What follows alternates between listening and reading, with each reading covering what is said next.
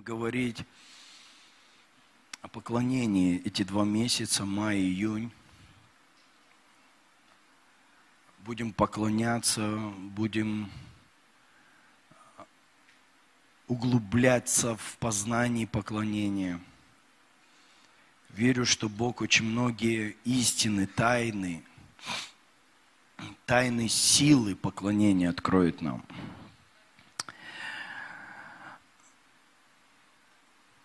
Давайте вспомним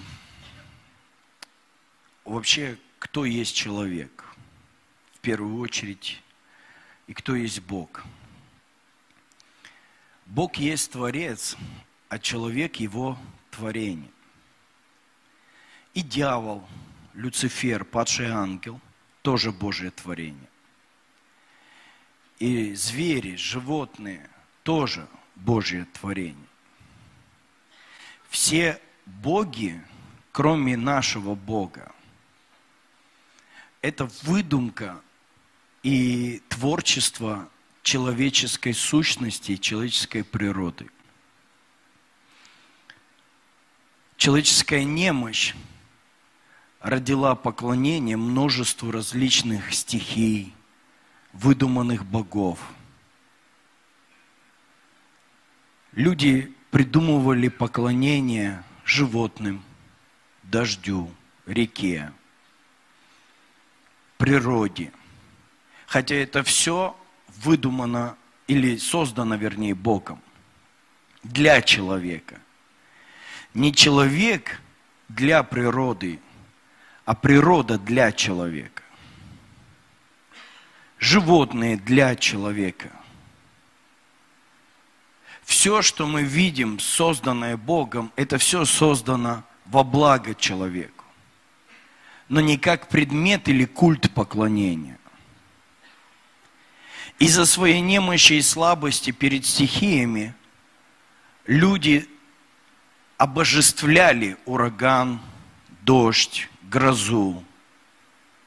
Реки, которые выходили с берегов, они обожествляли и таким образом они, поклоняясь чему-то, что больше и сильнее их, они приносили этому жертвы, они выдумывали различные ритуалы поклонения, как бы они могли бы поклон... ну, задобрить Бога, того выдуманного им, вернее, выдуманного их немощью, их слабостью. Когда человек против чего-то немощен, у него есть такая склонность обожествить это и придать этому как культ поклонения, начать этим восхищаться, начать это возвеличивать в ранг чего-то божественного. Так появилось многобожие. У меня есть незаконченное высшее образование, но я просто не написал диплом, не сдал ГОСы, не потому, что не смог, а потому что, может быть, бы и не смог, но потому что дважды или трижды, когда надо было этого делать, меня не было в городе, мне приходилось улетать в другую страну на конференцию. Но я учился на религоведа. Религовед – это человек, который, вернее, ну, профессия такая, который изучает религии он не является внутри этой религии, потому что тот, кто внутри религии, он последователь. Тот, кто снаружи изучает религию, он научный деятель, который изучает поведение, а, культ поклонения, как поклоняются, какие законы, правила, как это влияет на человека. То есть это как бы сторонний наблюдатель, который со стороны может наблюдать за определенным поведением а, религиозно убежденных людей в чем-то или в ком-то. Так вот, мы изучали множество богов, множество различных культов, множество религий, и мировых известных, и немировых, и аврамических, и языческих, и тотемные, первые связи, которые изучают, это тотемную связь. У каждого племени был какое-то существо, которому э, люди поклонялись. Потому что человек создан поклоняться чему-то, что больше его. Мы так задуманы Богом. Так вот, человек создан по образу и подобию Бога. Для того, чтобы мы могли с ним общаться, его понимать, мы могли бы, ведь сама идея образ и подобие, это значит, что мы являемся представителями его на земле, последователями его, представляющими его. Вложив в нас свой образ и свое подобие, он сделал человека собой на земле. Но, но ограниченных каких-то возможностях. И все наши ограничения связаны с тем, что мы имеем тело, мы не можем быть вездесущими.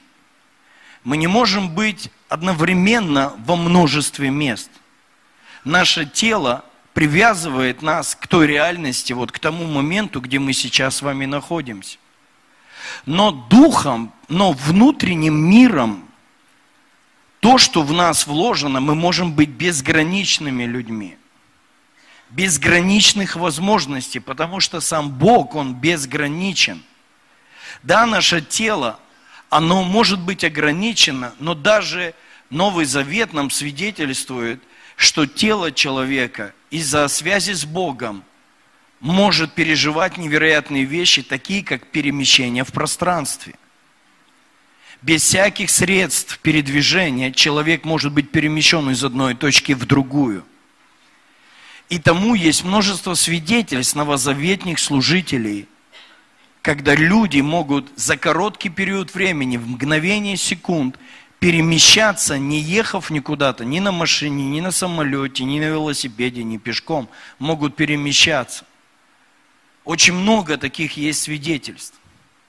Когда Бог, нарушая какие-то естественные законы, Он просто делает с нашим телом, что-то невероятное. Люди переживают невероятную силу, когда они немощны и больны, когда за них молятся, люди могут пережить невероятную силу. Я вот не знал, что такое, ну, не совсем увлекался этим, не изучал идею столбовых клеток, вообще, вот что это такое. А это ведь само, самоисцеление внутри человека способность человека самовосстановиться, самоисцелиться. И пусть твои столбовые клетки, правильно я называю их? Столовые, столовые, стволовые, стволовые, стволовые, спасибо. Я думал столовые, ствол, стволовые, ствол, стволовые – как?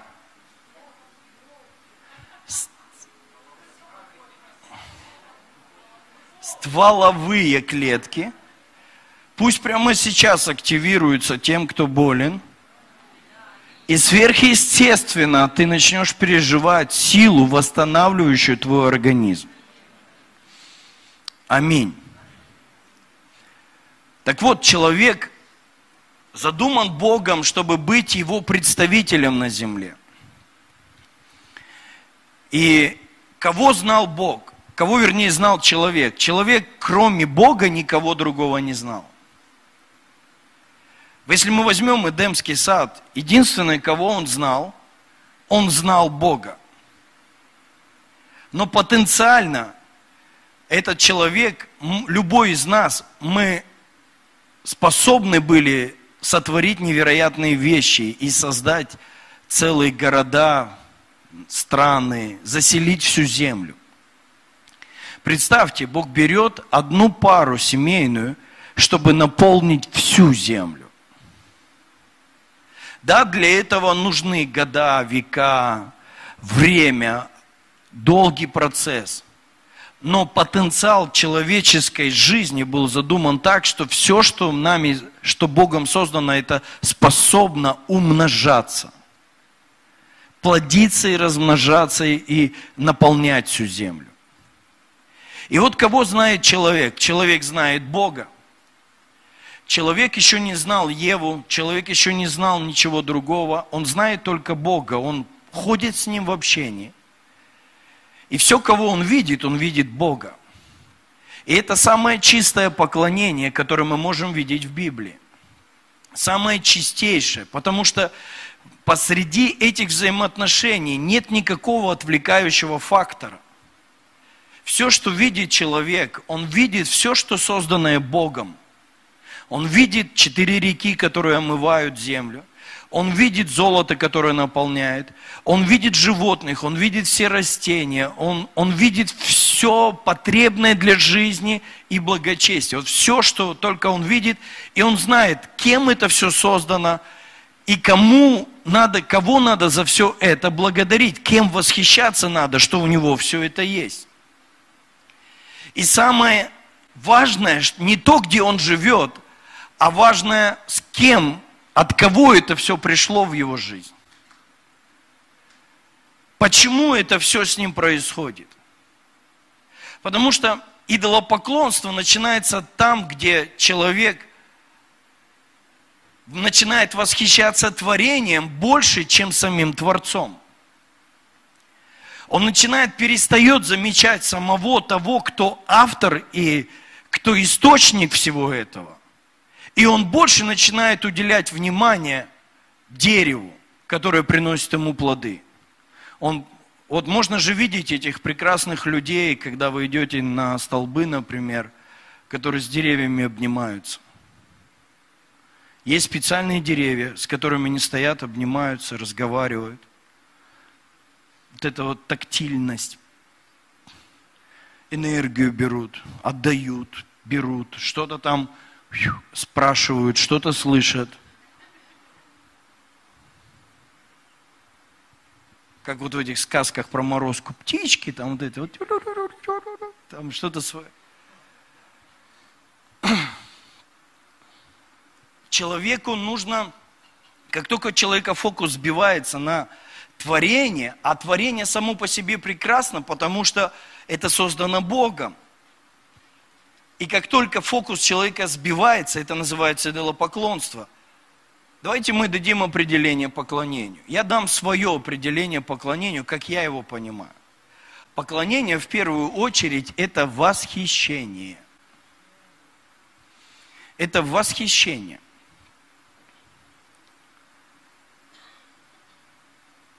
Всем, кто есть, в данном случае Бог.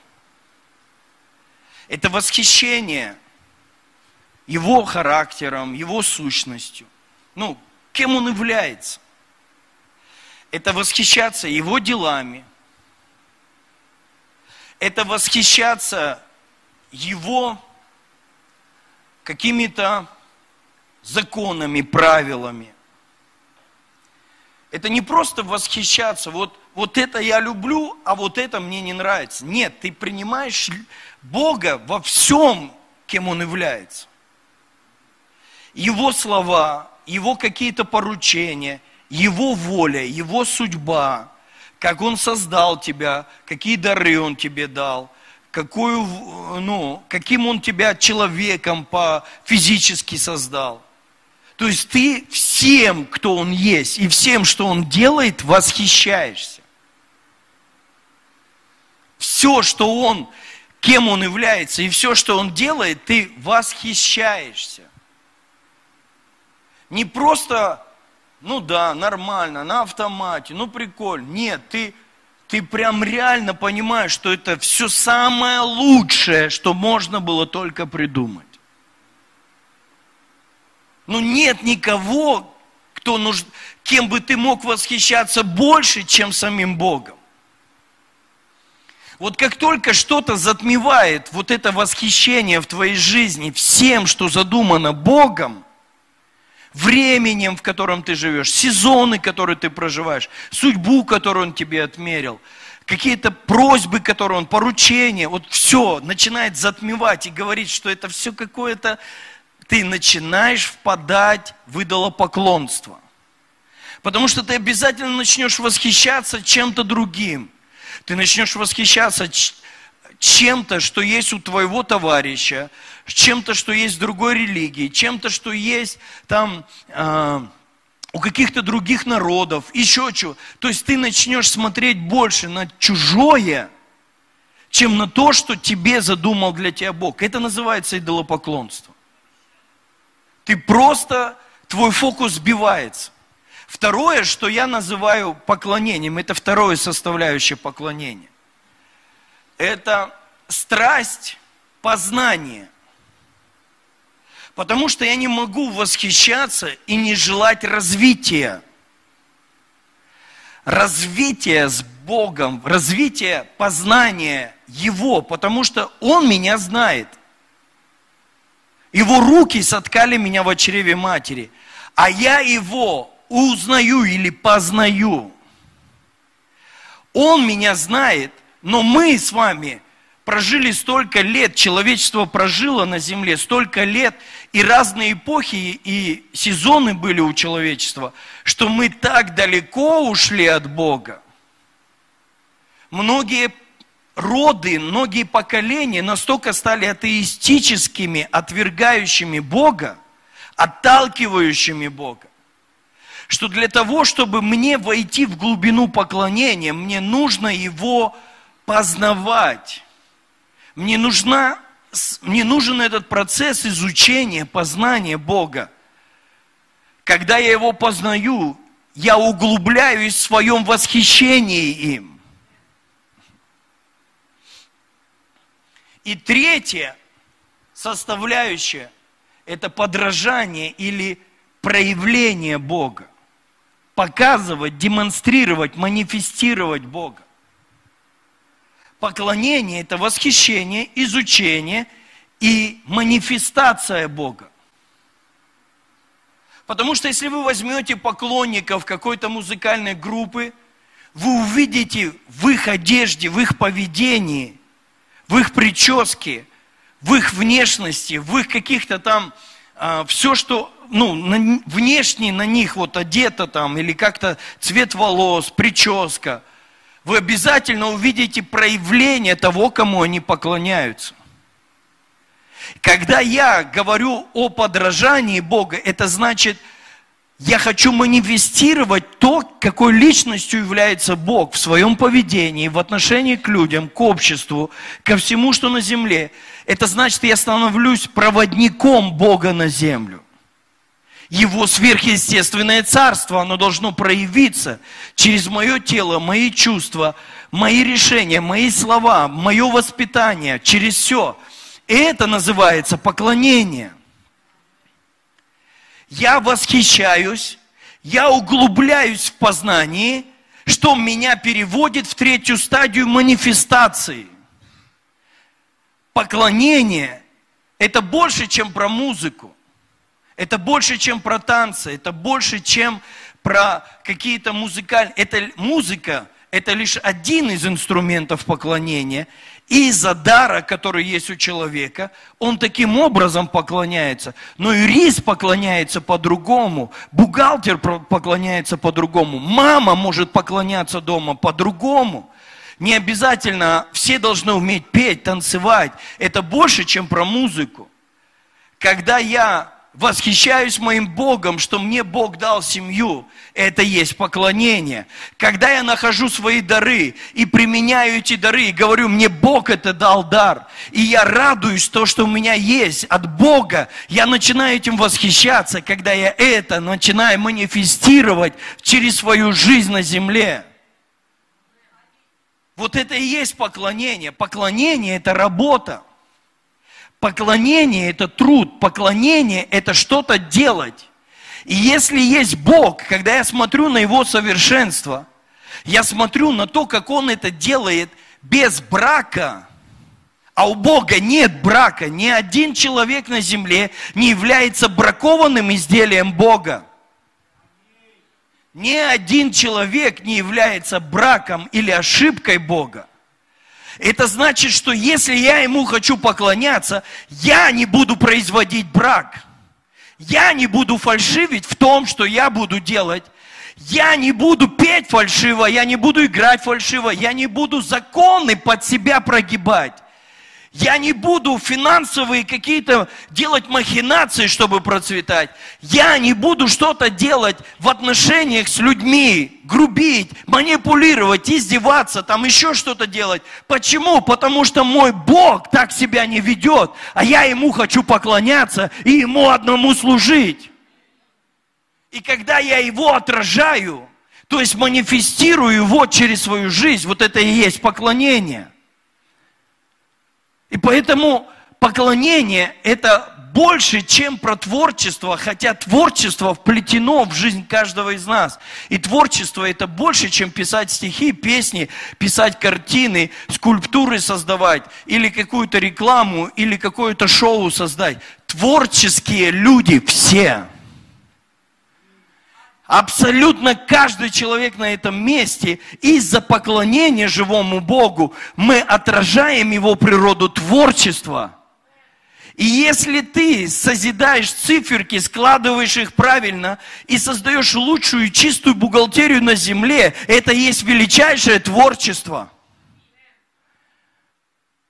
Просто мы превозносим шоу вот эту всю расписную жизнь над обытом жизни. И поэтому у нас очень часто мы больше хотим сверкнуть, как фитилек, просто салют, чем жить поклонением каждый день, повседневной жизни, в своем труде, в своем доме, в своей жизни. Но Господу Богу твоему поклоняйся. Это не о том, что ты поешь целыми сутками, рэп читаешь и в припляску ходишь и с баяном или на ложках. Мы так сузили это понятие. Поэтому у нас есть поклонники, которые должны заставить нас поклоняться. Нам не нужна группа поклонения, чтобы поклоняться. Потому что мы все поклонники. Хочу вам одно интересное место показать и что-то продемонстрировать. Иоанна, 4 глава, я просто хочу вам это показать в одном интересном переводе.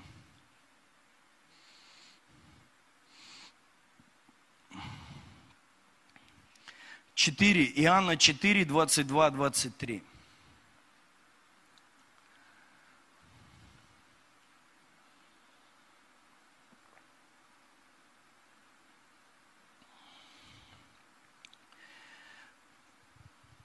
Я буду читать, это есть такой iMessage, английский э, вид перевода, но я его перевел через, поэтому немножко будет чуть-чуть где-то местами не очень, э, ну как такой художественный, но по крайней мере, я, я не про матерки сейчас, матерков точно там нет, но может быть, какие-то фразы будут немножко чуть как-то звучать, как же сказать, не, не то, что не складно, может быть, местами надо что-то менять. Ну, короче, необработанный, скажем, такой грубоватый перевод. 22-23 стих. Идет разговор между Иисусом и женщиной-самарянкой. И она там про поклонение начала с ним говорить. И вот он ей отвечает, вы поклоняетесь я буду читать в том, как мой переводчик перевел. Гаданию в темноте. Мы, евреи, поклоняемся при ясном свете дня. Божий путь спасения доступен через евреев. Он объясняет ей, что вы как чего-то там гадаете, вы там что-то там себе, ну, отчасти знаете, поэтому ваше поклонение, но в темноте. Но наступит время, оно на самом деле наступило. Когда-то, как вы призваны, не будет иметь значения, как вы призваны, не будет иметь значения. Не будет иметь значения и куда вы пойдете поклоняться. Как вы призваны – куда пойдете поклоняться, не будет иметь значения. Не будет иметь значения, кто вы и как вы живете.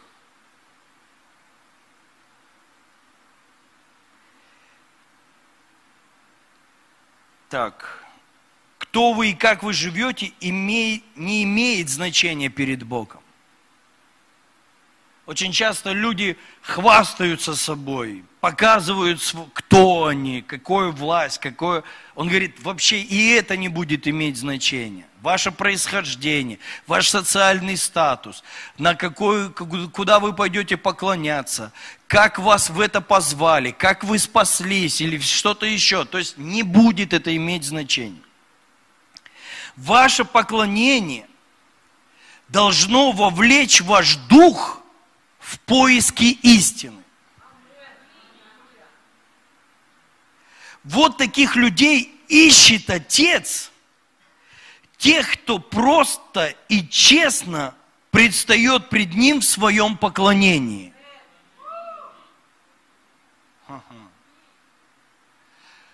Для того, чтобы поклоняться, Богу надо вовлечь свой дух. Потому что когда Бог своими руками создал тело, Он вдохнул в него дух и стал человек душою живою. Без духа твой профессионализм, твой статус – ничто. Твое происхождение без духа – ничто. У меня шарик, если кто не видит. Вот так выглядит личность без духа. Когда нет в чем-то духа, вот так выглядит твоя песня, так выглядит твоя молитва, так выглядит твоя жертва, как ничто. Вовлечь во что-то дух – это вовлечь страсть, искренность, честность. Потому что это слово, если смотреть слова отдельно, что они означали, то в познании истины, истина, это слово означает что-то настоящее, не фейковое, не, не, не какое-то подстраивающееся. Вы знаете, сколько людей, имея голоса, имея даже талант музыкальный, петь, они фальшиво поют, не фальшиво музыкально поют. Не вокально фальшиво, фальшиво, потому что в этом нет духа, в этом есть умение, в этом есть, хотя это нужно, потому что тот, кто, ну, есть такое, 1 Паралипоменон, 23 по 25 главу, кому интересно про скинию Давида, то написано, что он призвал там 200 с чем-то, 240, по-моему, 5 или 8 человек – петь перед, и учил их петь перед Богом. Не просто петь, а учил их петь перед Богом. Это очень важная часть. Петь просто и петь перед Богом. Работать просто и работать перед Богом. Иметь семью просто и иметь семью перед Богом. Быть даятелем просто и быть даятелем перед Богом. Это разные вещи, разное поведение. Если ты хочешь быть поклонником, которого отец найдет, а отец не всех берет и не на всех обращает внимание, он тех, кто вовлекает дух в то, чтобы стать настоящим, в то, чтобы стать этим истинным, честным, не фальшивым, не религиозным, а настоящим. И, и вот шарик – это наша душа, это наша жизнь. Ей нужен дух правильный. Помогите мне, мои помощники. У меня осталось не так много времени. Спасибо. Вот сюда мы налили водичку – ну, потому что, смотрите, не знаю, вдруг разобьется, но я аккуратненько. Вот когда ты наполнен грехом, наполнен нечистотой, куда тебя тянет? Да. Ты не можешь восхищаться ни Богом, ни Его творением, ни людьми, Ты не можешь ничего изобретать, творить, ты не можешь ничего нормально, потому что вся твоя нутро тебя тянет в примитивный мир. Примитивная мотивация, примитивные поступки, примитивное желание. Ты начинаешь, ну, ну, не знаю,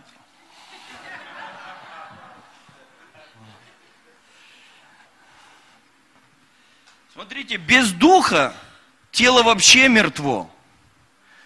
Ну вот с таким духом тоже надо оно тебе, когда ты все время к земле привыкаешь.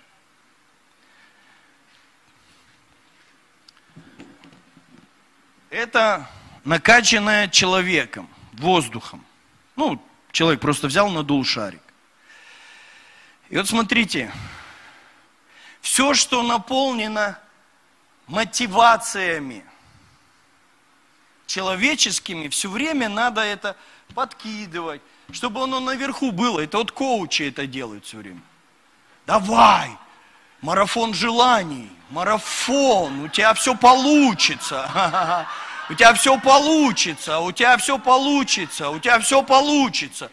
Ты крутой, Лидеры, короче, ходят все время вот так, давай, поднимайся, мечтай.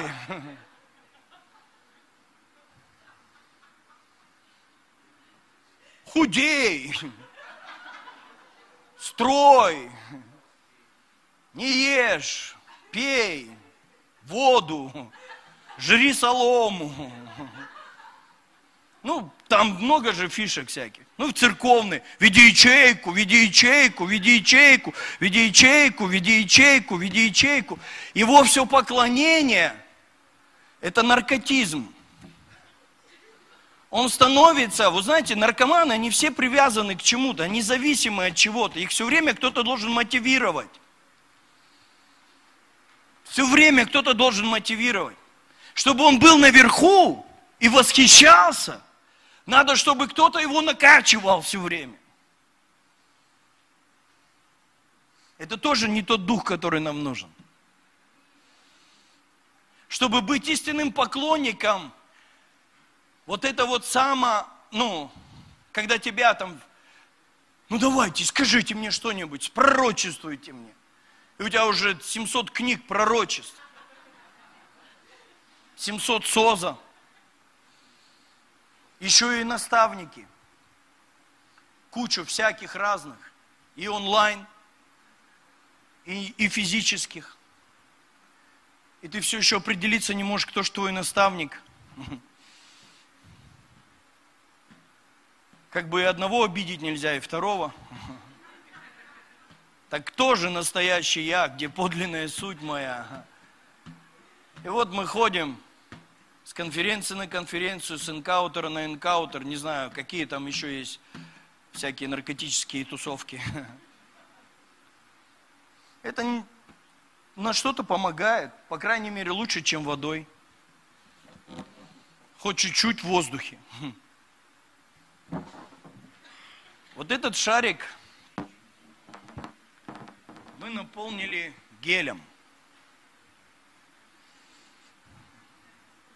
Ну, это прообраз Святого Духа. Понимаете, истинных поклонников Бог ищет людей, которых все, что их восхищает, жить, это связь или наполнение самим Богом. Вот их держать надо. Потому что все их стремления, их надо еще умудриться держать. Потому что, ну вот если было бы их побольше, то я бы даже мог улететь. Мне такие лидеры нужны, чтобы меня носили по церкви. Своей верой, своим наполнением. Такие лидеры нужны в собрании. У нас, кстати, завтра лидерская начинается. Еще не все, по ходу туда идут. Второго, третьего у нас два дня майских праздников. Первомай встретим, наполняясь. Чтобы потом лидер нас Стоять! Стоять, говорю! Стоять! Нам такие поклонники на сцене нужны. Не которые такие, такой, я все знаю, конференции ваши, ученого. А что вы там мне расскажете? Я все это там, где вы типа учились, я преподавал. Тебя вот так должно тащить вверх. Когда молитвенника вот так на молитву должно тащить. Наставника вот так должно тащить. Потому что он вовлек в это дух. Есть разница. Не хочется что-нибудь придумать. Разница есть, да? Особо извращенные понимают, о чем я, да? Так плодиться невозможно. И размножаться.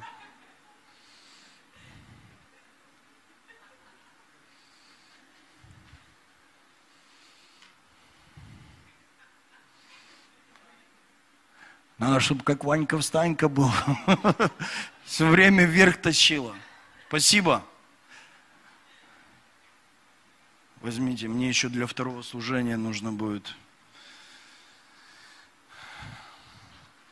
Чем я хочу завершить сегодняшнее наше размышление? Отец ищет поклонников, которые вовлечены духом. Знаете, все три вот эти варианта шариков, всегда есть некий внешний фактор, который толкает человека что-то делать. Истинный поклонник – это не тот, кто поклоняется из-за внешних обстоятельств, а тот, кто внутри наполнен от восхищения своим Творцом.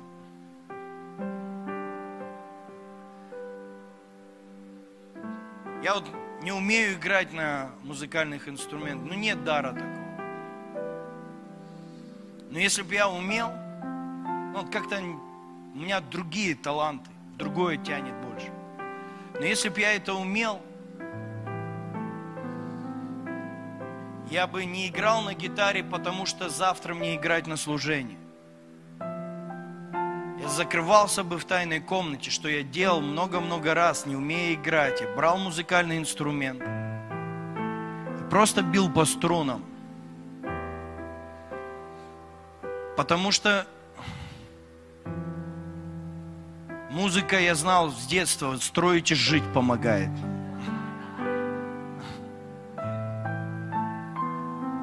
Я просто что-то бренчал, напевал, как умел – не потому, что мне это надо кому-то показать, продемонстрировать. Потому что это один из инструментов, как я могу поклониться Богу. Надо брать жертву и всем показать, смотрите, сколько чего заметили, я щедрый, все, все поняли. Это мой инструмент поклонения Богу. Между мной и им. Я это делаю от увиденного в нем, от увиденной щедрости его. Это начинает манифестировать через мое даяние, через мою жизнь.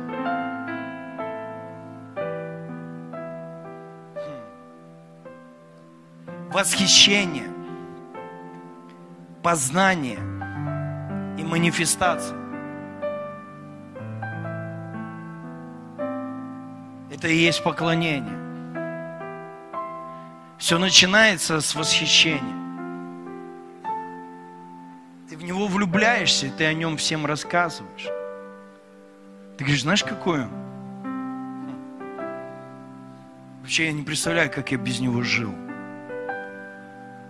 Он вообще, он все, он все самое лучшее делает. Я я просто был удивлен, как он так придумал, чтобы меня сделать таким, что я так дивно устроен.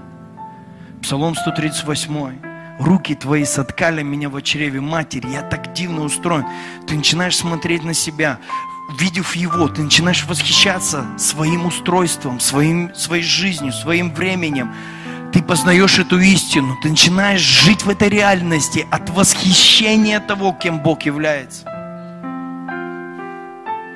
Поймите, отношение с Богом не должно быть бременем, не должно быть насилием над нашей психикой, над нашими эмоциями. Это что-то, что нас удивляет. Он такой папа, который всегда улыбается и всегда нас удивляет. И когда ты с ним так часто встречаешься, ты удивляешься ему. И ты этим восхищаешься. От чего ты говоришь, Бог, это, это я только сделал несколько шагов, а что будет глубже, что будет дальше? И говоришь, я хочу больше тебя, я хочу, хочу глубже пойти, хочу... А, и чем глубже ты туда ныряешь, тем манифестация Его Царства, как один проповедник сказал, когда Иисус, Он вернулся в небеса, Он отсюда, то есть сначала Он с небес пришел на землю, Он дыру сделал на небеса, но когда Он отсюда поднялся, Он разорвал небеса вообще, чтобы излилось Его Царство на землю, чтобы оно просто прорвалось сюда. Он просто разорвал. Он сделал это так. И Он хочет, чтобы твое поклонение разрывало просто небеса. И небеса мы не проявлялись на земле через каждого поклоняющегося. Через каждого поклонника. Через каждого, кто восхищается своим Иисусом. Ты просто раздираешь и ты говоришь, слушай, мне одному этого так много. Иди ко мне поближе. Сейчас нас накроет с тобой. Сейчас слава Божья придет, Он себя покажет. Что такое слава? Это когда Бог себя показывает. И ты, видя эту славу, ты говоришь, вау, какой ты Бог!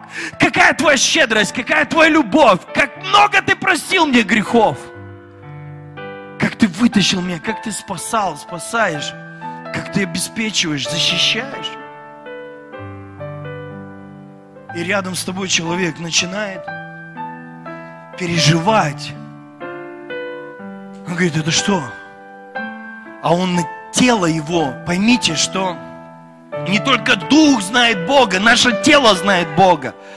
Наши эмоции знают Бога. Вот почему, когда меня иногда Дух Святой наполняет, я орать начинаю, я не могу спокойно стоять, потому что мое тело знает присутствие. И Деми был человек в теле, а не просто как дух какой-то.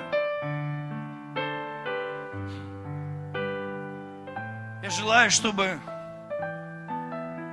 ты просто пошел глубже в это время. Пошел глубже. Вовлекай дух. Как вовлекать?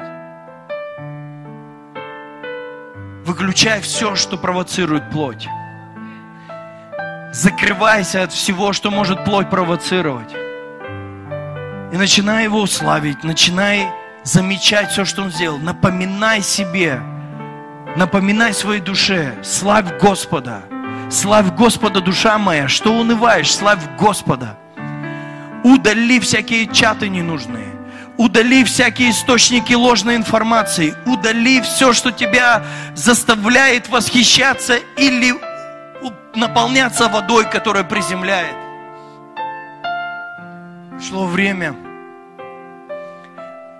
Похвала – это инструмент воинов – но войны не ведутся пулями верующими.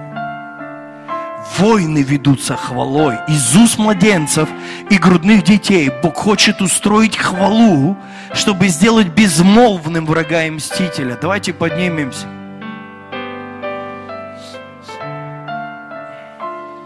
А можно мне шарик гелевый еще раз?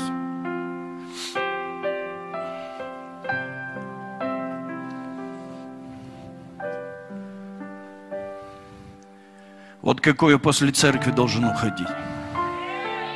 Вот какой после молитвы должен быть.